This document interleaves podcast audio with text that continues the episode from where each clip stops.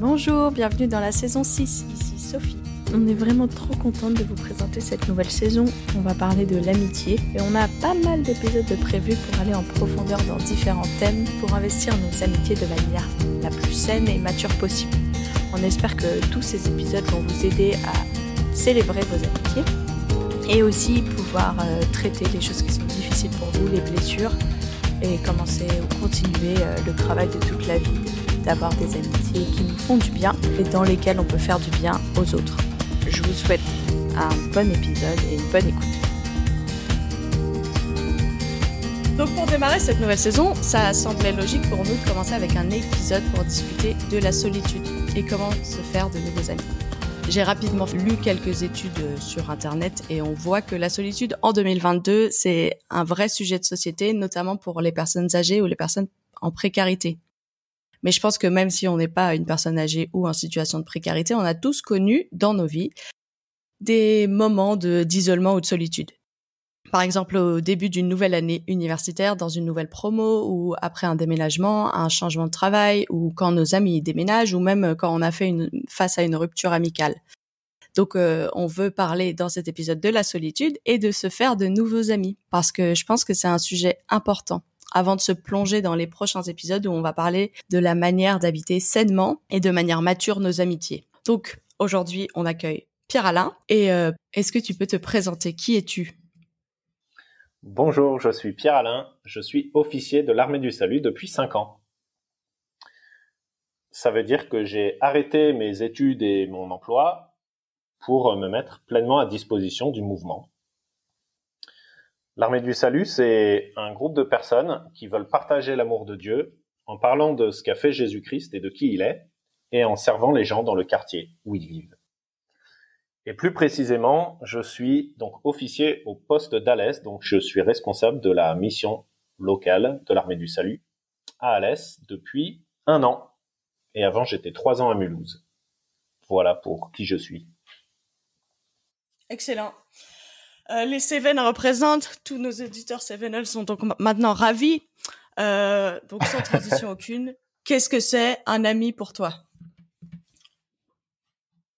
Un ami ou une amie, c'est avant tout pour moi une relation de confiance et de vérité.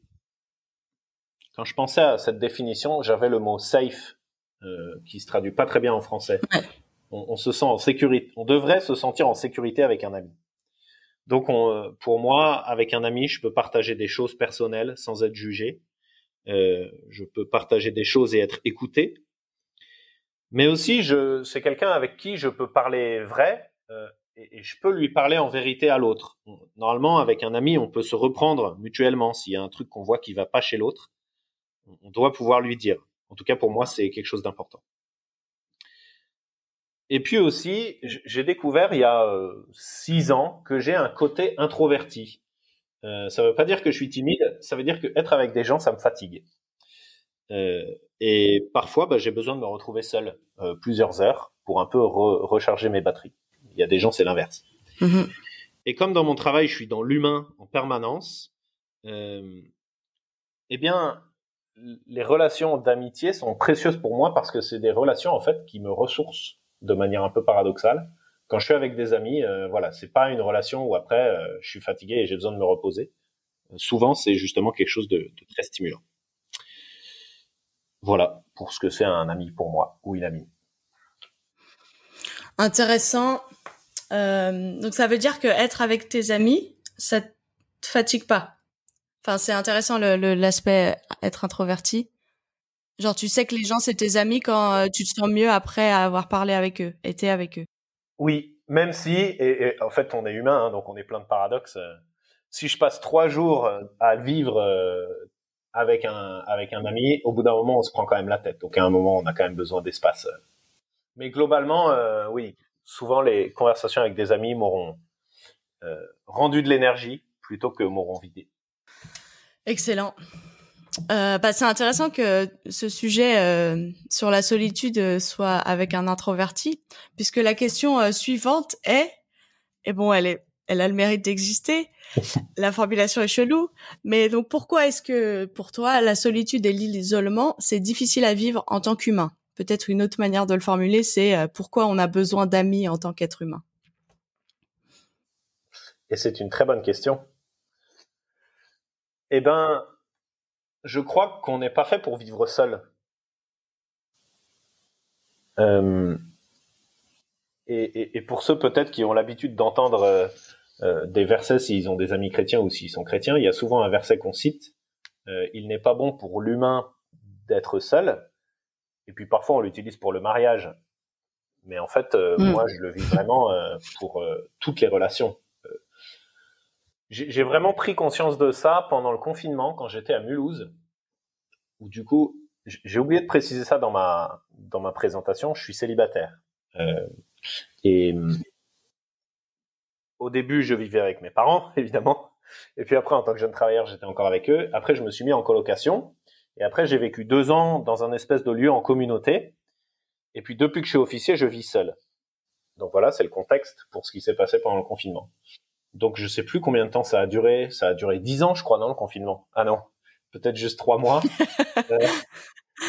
Euh, en fait, ah parce qu'il y a le confinement et après il y a les. Euh et oui, et après il y a les mesures. Mais faut pas oublier quand même que du jour au lendemain, on nous a dit vous pouvez plus sortir de chez vous, vous pouvez plus voir personne, à part peut-être la caissière ou le marchand de légumes. Euh, et en fait, du jour au lendemain, je me suis retrouvé, bah, je sais plus combien de temps ça a duré, hein, des semaines, tout seul dans mon appart, à voir personne, alors que ben, même si euh, des fois j'ai besoin d'être tout seul, j'ai vraiment besoin d'amis pour euh, être épanoui, enfin même de voir des gens tout court. Et du coup, je me suis rendu compte qu'en fait, la solitude, c'était vraiment destructeur pour moi. Euh, quand je suis tout seul, je me mets à plus trop faire d'efforts pour les trucs qui me donnent du, qui me font du bien. Je vais avoir tendance à me réfugier dans le plaisir à très court terme, que ce soit la bouffe ou ce que je peux aller voir sur Internet, etc je vais avoir du mal à, faire les choses où j'ai besoin de me discipliner. Euh, et aussi, je vais être découragé, je vais plus avoir envie de faire les choses. Euh, pourquoi euh, je suis là Je vais avoir vraiment du mal à me motiver. Et donc, j'ai vraiment réalisé à quel point être isolé, être seul, c'était vraiment destructeur. Et du coup, ben après, quand les restrictions très fortes ont été levées, ça nous a permis de célébrer le fait de pouvoir de nouveau voir des gens. Donc on n'est pas fait, je suis pas fait pour vivre seul. Je crois que personne n'est fait pour vivre seul. On a tous un différents niveaux d'amitié nécessaires ou différents niveaux de relations humaines nécessaires. Et euh, autant c'est important de voir des gens, mais c'est encore plus important ben, d'avoir des gens avec qui on peut partager une amitié. Donc euh, par rapport à la définition que je disais tout à l'heure, être écouté, être compris, ne pas être jugé, et quelqu'un qui nous parle en vérité. Est-ce que ça répond un peu à la question? Ça, répond à ma question. Euh, moi, j'ai une question par rapport à donc t'es chrétien. Est-ce que euh, Dieu, le fait d'avoir Dieu dans ta vie, ça devrait pas te suffire euh, en termes de de besoin de de relation? Et ouais, ça c'est encore une, grande question. Moi, moi, je suis quelqu'un de très scientifique et j'ai dû apprendre que qu'il n'y a pas des réponses très carrées et très cartésiennes dès qu'on touche à l'humain. Il y a plein de choses qui sont pas forcément rationnelles. On est dans l'émotion et tout. Et cette question-là, elle, elle est pas simple.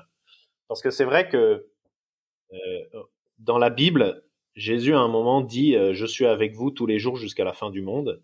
Et du coup, euh, souvent, en tant que chrétien, on, dit ou on chante ou on prie Voilà, je suis jamais seul, Dieu est toujours avec moi, etc. Et pourtant, on n'est pas fait pour vivre seul. Et, et, d'ailleurs, c'est intéressant. Je reviens un peu à ce récit qu'on trouve dans, dans, la Genèse, ce récit de la création. Quand Dieu dit il n'est pas bon que, que l'homme soit seul, pourtant Dieu était avec lui. Donc on voit bien que Dieu, il nous a créés, enfin c'est mon point de vue, euh, qu'il nous a créés à la fois pour être en relation avec lui, mais à la fois pas pour vivre seul, donc être en relation avec d'autres humains. Donc euh, je, je, crois que c'est vraiment ce qu'on voit dans toute la Bible, que même si on est en relation avec Dieu et en paix avec lui, eh ben, il nous appelle à vivre avec les autres et il nous pousse vers les autres. C'est un peu paradoxal, mais on voit bien que c'est comme ça que, que Dieu nous appelle à vivre. Excellent. Je suis d'accord avec toi, mais je pensais que c'était important de le glisser là, euh, cette idée de, bah ouais, il y a une tension euh, quand on est chrétien entre, bah Dieu devrait nous suffire et en même temps Dieu il, nous a créé pour qu'on soit en relation avec d'autres. C'est ce sera un, sujet pour un épisode juste. Et si je peux juste préciser quelque chose, pour moi en tant que chrétien, les amis doivent pas remplacer Dieu, mais si Dieu est bien a bien sa bonne place dans ma vie, il va vraiment me pousser à avoir des relations saines et, et, stimulantes avec les autres, quoi. Hmm. Justement, bref, euh, j'ai quand je réfléchissais au thème de la solitude, euh, j'avais d'autres questions qui me venaient. Donc on va voir où nous mène cet épisode. C'est pour ça qu'on fait des discussions. Je sais pas, la question suivante, je sais pas si c'est une expérience que tu partages, mais je sais que dans mes discussions avec euh, différentes personnes, on peut des fois se sentir seul, même si on a beaucoup d'amis. Et c'est pas forcément seul de manière isolée, sans avoir, voir personne, mais même en voyant des gens, on peut se sentir seul. Pour toi, ça vient d'où ce sentiment de solitude? Alors, je pense qu'il faut être précis sur la question, parce que la question, est-ce que c'est comment tu expliques qu'on peut se sentir seul même si on a beaucoup d'amis, ou même si on voit beaucoup de gens? Ah, intéressant. Vas-y, bah tu choisis la, choisis la question auquel tu veux répondre. Je fais une disjonction des cas. Euh, on peut avoir beaucoup d'amis et jamais les voir. Euh, c'est parfois un peu mon cas. En tant qu'officier de l'armée du salut, je suis appelé à bouger régulièrement et à déménager. Euh, et particulièrement en période un peu de, Covid où, les activités euh, sont plus dures à vivre, les activités de lien social. Euh, par exemple, pendant toute une période, on pouvait plus trop voyager. Donc, si on a des amis mais qu'on les voit pas, ben c'est compliqué, quoi. Donc, on peut se sentir seul, même si on sait qu'on a plein d'amis et qu'on fait des visios et qu'on les appelle. Euh, ça remplace pas la présence physique. Ou en tout cas, les deux sont complémentaires. Après, peut-être un aspect de la question, c'est est-ce qu'on a vraiment des amis ou est-ce qu'on a surtout des connaissances et puis des liens en ligne? Euh, Est-ce que euh, et bien ben c'est bien, ce, cet épisode est cohérent. À chaque fois, je renvoie à la définition que j'ai dit au début. Est-ce que c'est des gens avec qui on peut parler en vérité? Est-ce que les gens, en fait, c'est des gens qui nous jugent? Est-ce que ils font que parler et ils m'écoutent jamais? Donc, euh, si dans les relations, on a on a plein de gens qui nous écoutent, avec qui on a confiance, qui nous jugent pas, qu'on peut voir régulièrement, et pourtant on se sent seul. Euh, bah peut-être qu'il y a quelque chose d'un peu plus profond, peut-être c'est une question spirituelle, une question qui touche à l'identité. Et là, je peux pas donner une, voilà. Là après, il faut voir au cas par cas il faut que la personne puisse voir vraiment euh, ce qui est en train de se passer. Hmm. Bah, c'est intéressant ce que tu dis parce que euh, quand tu parlais tout à l'heure en tant que chrétien, il faudrait pas que nos amis remplacent Dieu. Je pense que le sentiment de solitude qu'on peut avoir parfois, même quand on a des amis et des relations profondes et de sécurité, si euh, on règle pas un certain nombre de de questions sur la solitude et notre identité avec Dieu, on va un peu surinvestir nos amitiés et ça sera jamais satisfaisant on peut avoir, euh, enfin, c'est une expérience humaine commune de pas être satisfait dans nos amitiés qui extérieurement pourraient apparaître satisfaisantes. Si, en fait, si tu te sens seul, même quand tu es avec des amis et que c'est des relations profondes et tout, comme tu dis, je pense qu'il y a un, truc à aller creuser pour que nos relations deviennent plus satisfaisantes, pas forcément en changeant nos relations, mais en changeant la manière dont on les habite, quoi. Ouais, tout à fait. Bah, euh, si par exemple quelqu'un est en pleine dépression, voir et revoir et revoir les amis, euh, ça va être usant pour les amis, même si c'est important du coup de pas s'isoler, ce qui peut être le piège.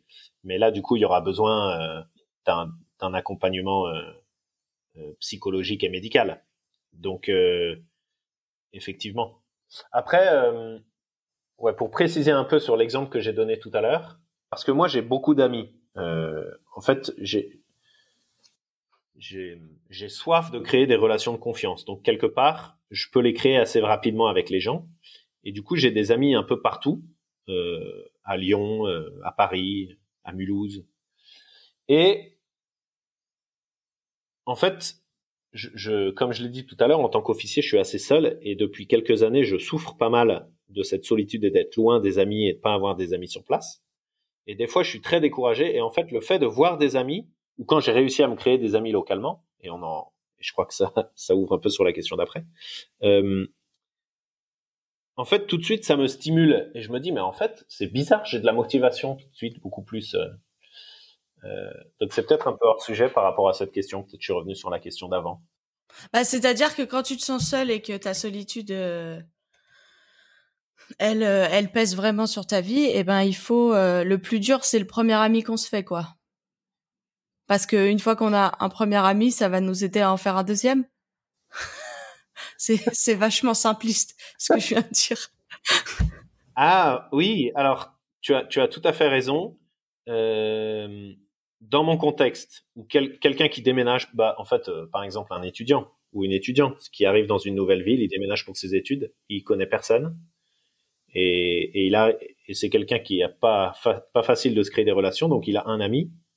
Et si c'est la seule personne avec qui il ou elle a une relation euh, profonde, c'est clair qu'il faut faire gaffe à pas la surinvestir, quoi. Euh, parce que sinon, on va user la personne en face, peut-être. Donc, euh, ouais. Le défi, ce sera après, du coup, de se créer d'autres, d'autres relations profondes. Hmm. Du coup, c'est une, c'est une très bonne transition pour la prochaine question qui est Qu'est-ce que tu dirais à quelqu'un qui se sent seul et qui veut se faire de nouveaux amis? Et là encore, euh, le contexte de la pandémie euh, nous impacte énormément parce que il y a y a quatre ans, euh, bah, j'aurais dit, ben voilà, sors, va rencontrer des gens, fais des activités. En fait, on s'est rendu compte que des fois, ça, c'est plus du tout possible. Et du coup, ça peut devenir très difficile. Heureusement, on est dans un contexte où les activités peuvent reprendre sans trop de restrictions. Et profitons-en. restons prudents, évidemment. Alors, moi, mon expérience, c'est que le sport, c'est un excellent moyen de rencontrer des nouvelles personnes. Euh, moi, je fais du volet euh, et j'ai la chance de jouer plutôt bien dans, au volet. Donc, quand je suis dans un club, euh, voilà, on m'accueille assez bien. Et du coup, en fait, ça crée des super relations. Faire du sport avec les gens, euh, voilà, on a joué deux heures sur le terrain et après, euh, on peut vraiment partager sur nos vies et tout. Il y a aussi des clubs qui existent, euh, voilà, des clubs de jeux de cartes ou peut-être des. Moi, je suis pas trop travail manuel ou danse ou chant, mais en fait, n'importe quelle activité qui permet de se regrouper autour d'une passion commune, euh, je trouve que c'est un excellent moyen de rencontrer des gens et ça peut mener à des amitiés. Euh, un truc qu'il faut peut-être préciser, et je l'ai dit tout à l'heure, c'est que moi, j'ai tendance à vouloir être ami assez facilement avec les gens. Euh, j'ai pas trop de problèmes euh, à faire confiance ou à parler de ma vie et de trucs perso. Mais il faut savoir que peut-être il y a des gens qui veulent beaucoup plus prendre leur temps parce qu'ils ont été blessés, parce qu'ils ont été trahis, ou parce que ben c'est plus difficile de parler de choses euh, dans leur vie. Il y a peut-être des blessures, et il faut savoir respecter le rythme de l'autre. Je crois que je suis pas toujours très bon pour ça, mais du coup, eh ben, la première étape pour se faire des nouveaux amis, c'est rencontrer des gens et commencer une relation. Et du coup, il va falloir respecter le rythme de l'autre et comprendre le rythme de l'autre. Euh, on voit bien tout de suite que, en fait, ça a rien de facile hein. et ça a rien de simple. Euh, ouais. Donc, il faut arriver à, à communiquer.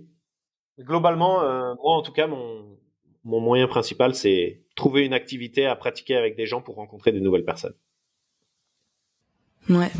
Sachant que euh, quand même un disclaimer, comment on dit en français disclaimer, un une note de bas de page? Enfin, je pense que développer des amitiés en France, particulièrement, c'est pas du tout la même chose que dans d'autres pays. On est un, un contexte culturel euh, intéressant. Moi, j'ai fait de la couture pendant un an et euh, bah moi qui suis genre euh, extrêmement intense et que dès que je peux rencontrer quelqu'un, je peux lui demander c'est quoi tes défis en ce moment alors que je viens juste d'apprendre son prénom? Et ben à la couture, j'ai bien compris qu'on pouvait pas faire ça avec les gens qui venaient juste pour se faire des nouveaux habits. Euh, et genre euh, on a j'ai commencé à j'ai commencé à faire de la chorale cette année il y a une, quand on a fait le tour de présentation, il y a une des personnes qui était là qui a dit que elle venait d'arriver sur Lyon et qu'elle elle, avait envie de chanter en chorale, mais aussi qu'elle avait envie de bah, de créer des contacts et de se faire un réseau euh, sur Lyon. Et j'ai trouvé ça vachement euh, cool de sa part de, de dire directement c'était quoi ses attentes quand on, on est dans une quand on va dans une activité pour euh, bah, faire l'activité, mais aussi se créer des contacts. Je trouve ça intéressant de de dire les attentes directement parce que peut-être qu'on a du mal à se dire euh, à, assumer en France particulièrement que on, a besoin d'avoir des nouvelles personnes dans notre vie, des amis ou des connaissances. Passionnant. Ou à l'inverse, peut-être on a du mal à assumer, moi je suis là pour me faire des nouveaux habits et pas des nouveaux amis. oui, mais en même temps, moi, enfin, quand tu parles avec beaucoup de gens, il y a quand même collectivement beaucoup, beaucoup de gens. Je vais pas dire de pourcentage parce que ça serait claqué ce que je vais dire, mais il y a beaucoup de gens qui, en fait, euh, apprécieraient d'avoir d'autres personnes dans leur vie et d'avoir d'autres amis et tout. Et du coup, moi, je me dis euh, quand je quand je discute avec quelqu'un que je connais pas, je me dis ben ouais, ça peut être un ami parce que peut-être que cette personne, elle a autant besoin que moi de nouveaux de nouvelles amitiés. Donc là, après, il y a le défi de qu'est-ce qu'il y a au fond de la personne, un peu un, désir profond, et puis qu'est-ce qu'elle arrive à vivre ou à exprimer, quoi. Ou quels sont les obstacles et les peurs, les blessures qui font que ce désir n'arrive pas à être exprimé. Mais après, on n'est pas obligé de l'exprimer pour que pour devenir ami. On n'est pas obligé de dire euh, j'ai besoin d'amis. Est-ce que tu veux être mon ami? On peut juste euh, voir les gens et discuter avec eux. Oui. Quand je disais exprimer, effectivement, c'est pas forcément euh, j'ai besoin d'un ami, mais mais arriver à le, à le mettre en pratique du style, euh, ben, je suis en train de coudre à côté de quelqu'un, mais je vais quand même euh, discuter et lui poser des questions sur ce qu'elle vit euh, et pas être à côté d'elle et repartir sans lui avoir adressé la parole, quoi.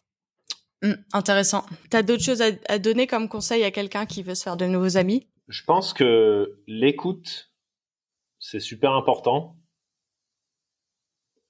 Et moi, pour moi, construire une amitié, ça passe donc par créer une relation un peu qui a du sens et euh, je pense que arriver à vraiment écouter l'autre, c'est vraiment une belle preuve d'amitié, voire d'amour, euh, qui peut permettre de, bah, de montrer à la personne que voilà, on n'est pas juste quelqu'un qui se croise, mais que quand on écoute l'autre, euh, on a de l'intérêt et, et, on peut vouloir plus dans la relation, quoi.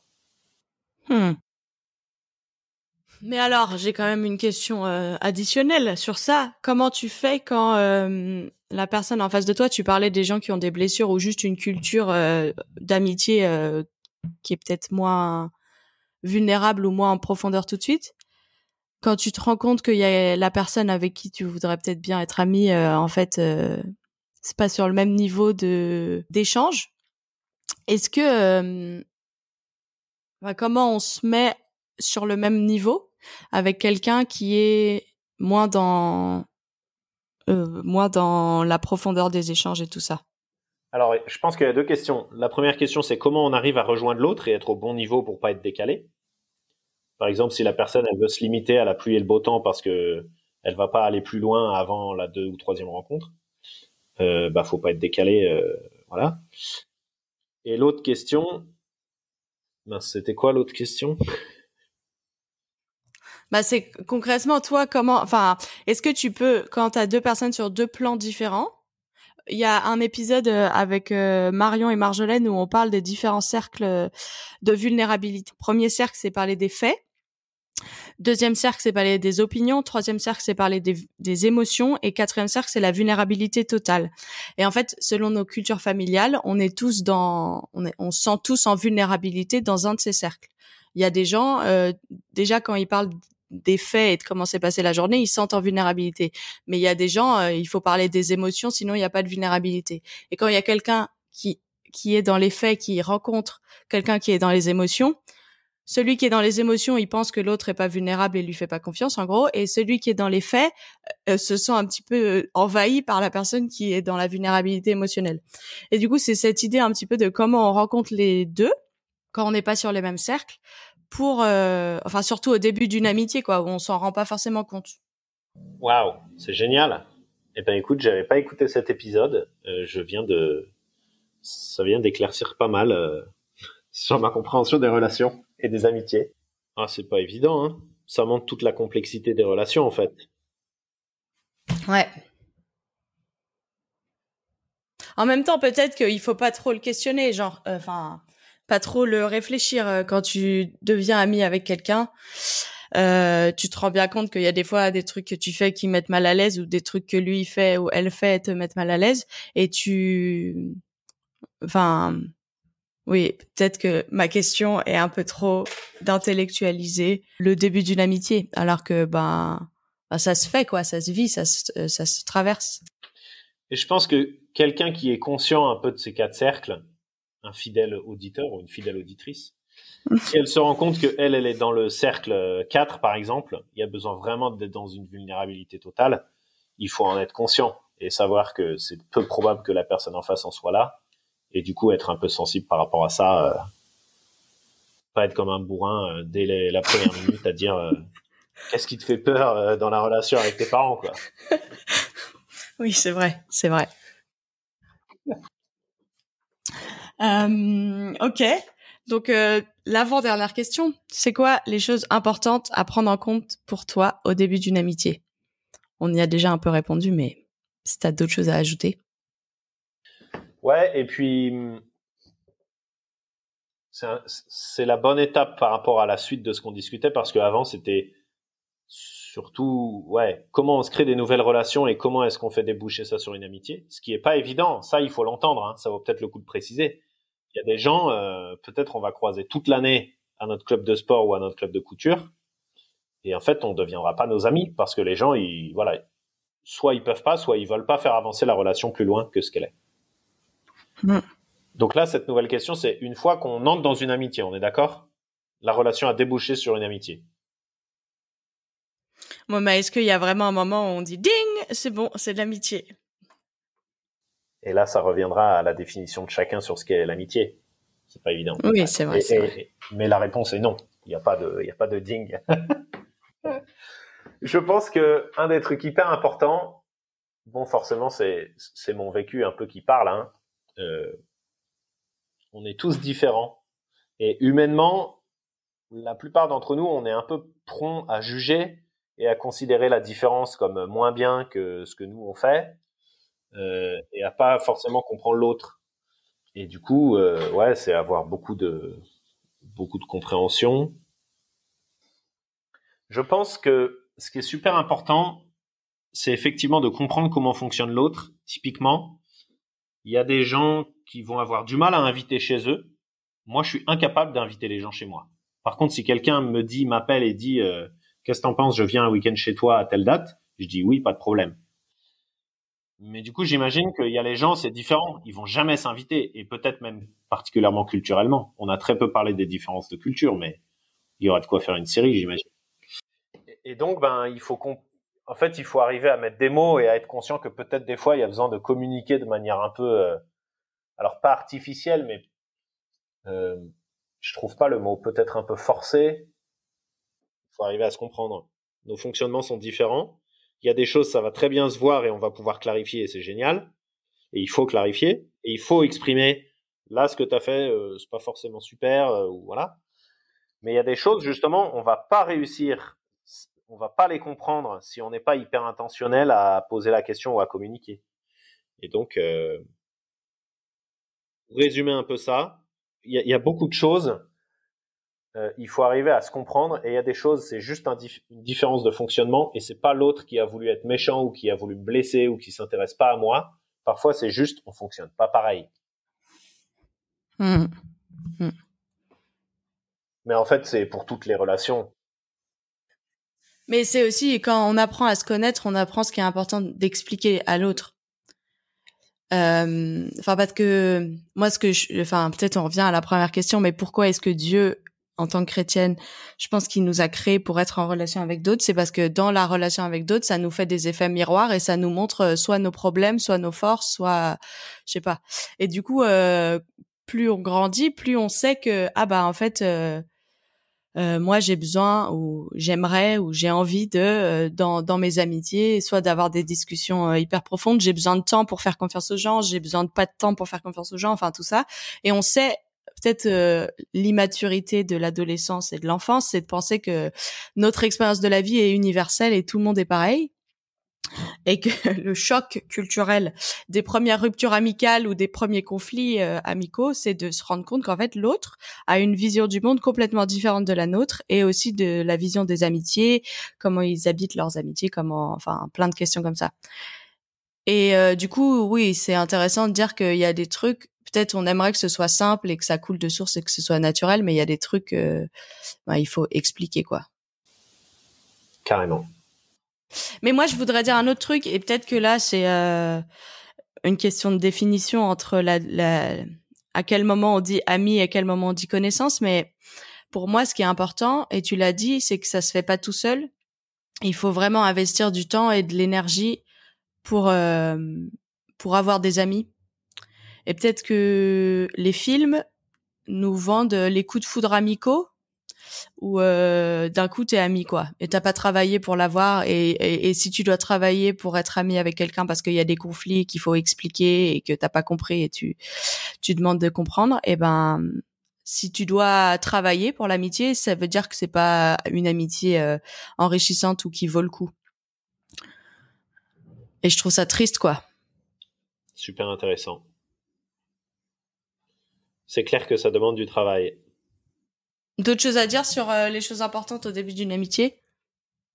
Alors, je ne sais pas si c'est là-dessus ou si je reviens un peu à une question précédente, mais j'ai envie de dire qu'aujourd'hui, on a des loisirs perso avec les écrans, les jeux, Netflix et compagnie, qui peuvent nous un peu nous pousser à rester chez nous, à pas trop prendre soin des relations avec les autres. Et en fait, c'est vachement dommage. Et là, on revient justement au temps et à l'énergie à investir euh, quand on après une journée de boulot, on est un peu crevé, peut-être on a la flemme de sortir ou on va pas répondre tout de suite ou on va pas prendre le temps d'écouter l'autre parce que c'est peut-être plus à court terme, c'est peut-être plus euh, une meilleure récompense de lancer un épisode. Euh, mais en fait, il faut il, faut prendre soin et il faut investir dans l'amitié. Et hmm. c'est plus facile à dire qu'à faire. Là, c'est vraiment Hmm. Je, je, le partage avant que tout. Euh... ce que je fais. Alors, ah. euh, ouais, ou plutôt, hmm. euh, je, ouais, je, suis le, je suis le premier à devoir lutter sur cet aspect-là, quoi. Mais il faut, il faut le reconnaître que c'est plus facile. Euh, c'est plus facile quand je rentre du boulot de rester devant mon ordi plutôt que de dire ah au fait euh, la personne que j'ai rencontrée l'autre jour, euh, je vais proposer d'aller boire un café alors que j'ai aucune idée comment elle va réagir et, et je la connais pas encore très bien, quoi. Oui, ou c'est de rester euh, à la fin euh, d'une soirée ou je sais pas. J'ai cette semaine, euh, on a on est allé boire une bière après avoir fait une soirée, donc on est rentré super tard et on a eu des conversations dans ce bar pendant trois heures qui étaient si enrichissantes. Et ben ouais, j'aurais pu dire ah non, faut que j'aille dormir et tout. Et il y a des fois c'est bien d'aller dormir. Je suis pas en train de dire qu'il faut avoir un sommeil horrible pour se faire des amis, mais en fait ça veut dire qu'il faut rester des fois il faut euh, dépasser le moment de gêne où on se dit oh là là je suis un peu tout seul dans ce groupe et je sais pas trop où me mettre et tout. Bah en fait il faut aller voir les gens euh, j'ai envie de dire que ouais s'il y a des gens qui sont là euh, oh mais je déteste être dans les groupes euh, team introverti. Mais des fois rester dans le groupe ça peut permettre d'aller trouver des, des gens. Mais il faut être ouais il faut se forcer un petit peu dans la dans le malaise quoi. À la limite de nos limites et de notre sécurité mais tu es aussi introverti? Oui, tout à fait. Donc, team introverti, c'est difficile euh, de sortir et d'aller rencontrer des gens dans un groupe. Ce serait intéressant d'avoir l'expérience euh, de quelqu'un qui justement est extraverti par rapport à ces sujets-là. Parce que là, j'ai l'impression qu'on fonctionne un, petit peu pareil là-dessus, toi et moi. Ouais. Oui, et c'est pour ça qu'on a une série d'épisodes sur l'amitié avec des gens différents parce que c'est vrai, là, on partage notre manière d'investir nos amitiés, mais chacun a ses manières différentes et ça revient à dire il faut pouvoir expliquer, euh, s'expliquer soi-même aux gens avec qui on va être amis, parfois. Carrément. Même si ça peut paraître un peu étrange ou awkward, euh, en fait, euh, c'est un super investissement pour la relation. Amen à ça. Donc ça nous amène à notre question de conclusion.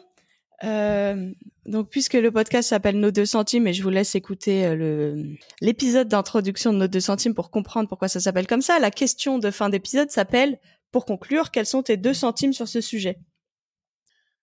Eh ben, du coup, j'en ai deux. Alors, premier centime, je sais pas trop pourquoi, mais beaucoup de gens, en fait, les amis qui durent sur le long terme, c'est les gens qu'on a rencontrés pendant les études. C'est très étonnant, euh, mais c'est un fait qui se retrouve chez pas mal de gens. Donc voilà, réfléchissez-y, qu'est-ce que ça peut vouloir dire? Et le deuxième centime, c'est que le pardon est essentiel en amitié. Euh, ça vaudrait peut-être le coup de faire. Il y a peut-être un épisode d'ailleurs dans la liste. Mais euh, si on se pardonne pas, euh, il y a des obstacles qui viennent dans la relation. À part si on est vraiment d'un tempérament hyper adorable et coulant, c'est pas trop mon cas. Je me prends la tête même avec mes meilleurs amis euh, surtout quand je passe trois jours avec eux ou une semaine avec eux. Et en fait, euh, il faut pouvoir aller dire, bah, excuse-moi, j'aurais pas dû dire ça, ou t'avais raison, ou euh, c'est trop bête, on s'est encore pris la tête, mais, mais on s'aime d'amitié, et, et- et voilà. Pardonnez vos amis et demandez pardon. Trop bien. Bah merci. C'est une belle fin. Merci beaucoup Pierre-Alain pour euh, tous tes partages pendant Avec cet plaisir, épisode. c'était trop bien.